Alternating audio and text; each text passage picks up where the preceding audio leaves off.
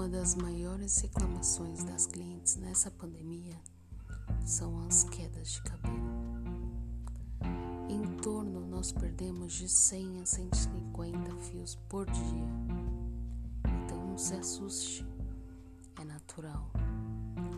Durma bem, se alimente bem. Caso contrário, consulte seu médico.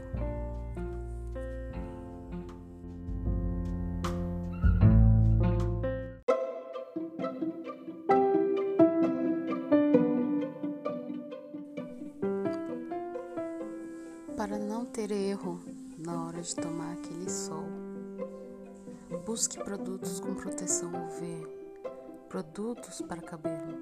Sim, temos vários no mercado.